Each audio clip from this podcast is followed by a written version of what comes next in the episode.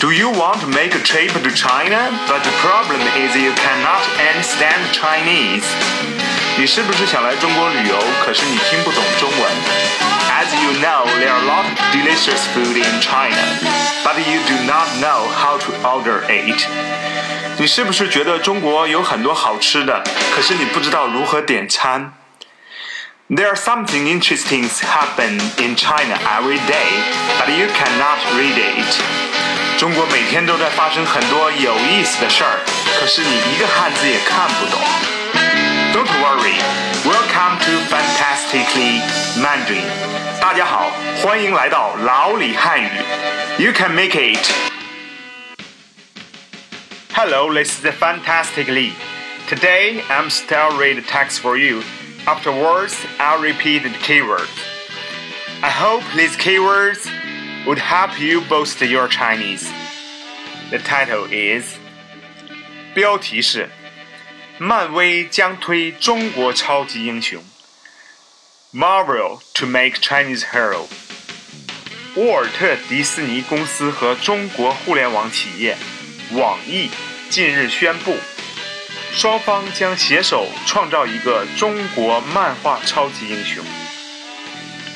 迪士尼旗下的 漫画巨头漫威将与网易共同打造首部以中国超级英雄为主角的漫画。漫威同时授权网易在中国网上刊登包括《银河护卫队》《超能蜘蛛侠》《美国队长》在内的十二部正版漫威漫画作品。根据漫威漫画改编的电影。迄今在中国共收逾八百亿元人民币票房。Keyword time.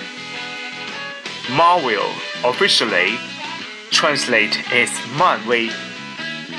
In China, we transport most of band and English name in Chinese characters.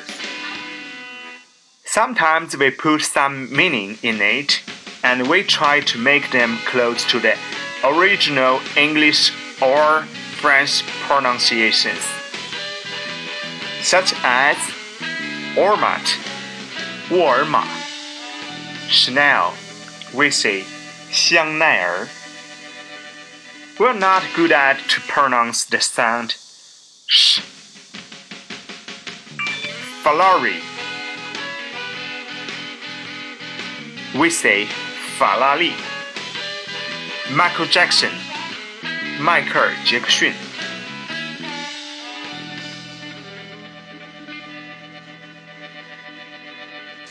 But 漫威 first character 漫 is represents comic. Comic in Chinese is 漫画。漫画 comic book we say 漫画书。Wei represents power, strength. So you know why we'll translate Marvel to Manwei. Second one, hero. 英雄，勇士，英雄，勇士。勇士，also OK。沃尔特·迪士尼，Walt Disney，Disneyland we say，迪士尼乐园。票房，box office，实际上应该是票房收入。So far. Movies based on Marvel Comics have grossed more than RMB 8 billion at China's box office. 人们习惯了只说票房，实际上，网络上的新闻有时候是按照人们所能接受的形式写出来的。Okay, let's call it a day. If you like my podcast, please give me a comment. Thank you for listening. Have a good day.